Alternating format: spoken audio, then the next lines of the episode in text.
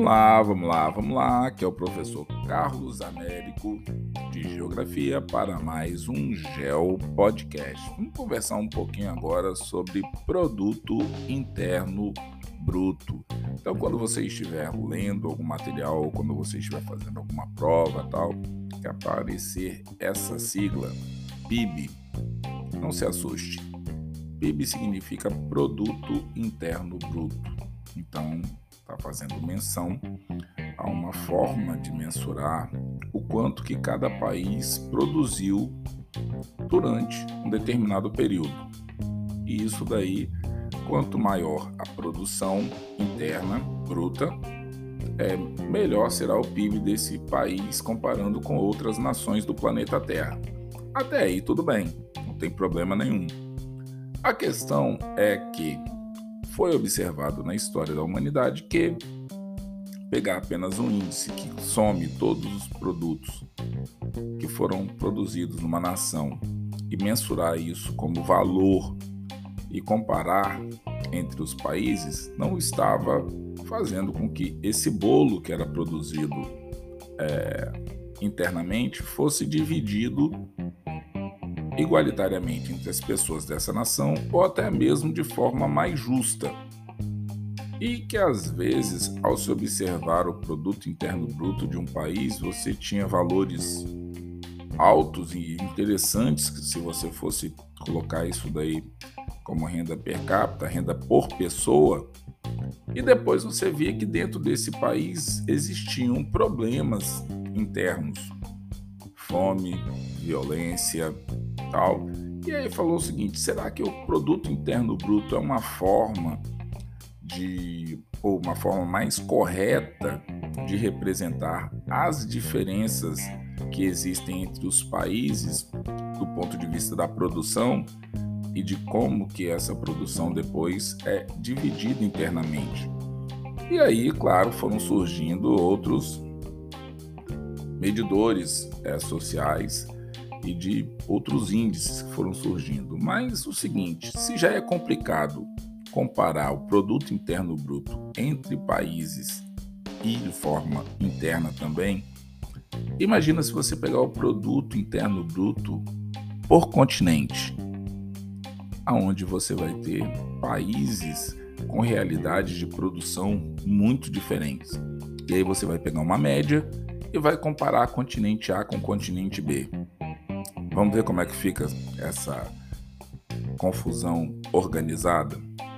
Olha só, se você for comparando é, 1960, 90 e agora 2022, você teria o seguinte: em 1960, você tinha o continente americano à frente, certamente esses 45,2% capitaneados pelos Estados Unidos da América do Norte. Depois você tem a Europa com 37,8%. Depois você tem a Ásia com 13,1%. Depois você tem a África com 2,2%. E você tem a Oceania, ali pertinho da África, com 1,7%. Isso em 1960. Olha a discrepância de 45% da América para 1,7% da Oceania. Mas claro, tamanho dos países, a realidade de cada uma situação, sem problema. Conseguimos entender isso daí. Vamos passar para 1990. A Europa passa a América. A Europa agora, na década de 90, será que foi por conta da União Europeia? Passa para 40,9. A América para 32,3. A Ásia fica com 23%. A África 2,3 e a Oceania com 1,5. 1990 continua aí. Europa lá em cima com 40 e Oceania lá embaixo com 1,5. E aí chegamos em 2022 Qual a surpresa? Primeiro colocado não é mais a América, muito menos a Europa. Primeiro colocado agora é a Ásia. Isso mesmo, galera. A Ásia, que em 60 ficou em terceiro, em 90 ficou em terceiro, em 2022 chega ao primeiro colocado, com nada mais, nada menos do que 40,3% do produto interno bruto do planeta Terra. A América continua em segundo, com 31,9. Europa, 23,1. A África, 2,8. E a Oceania, com 1,9. De novo, a discrepância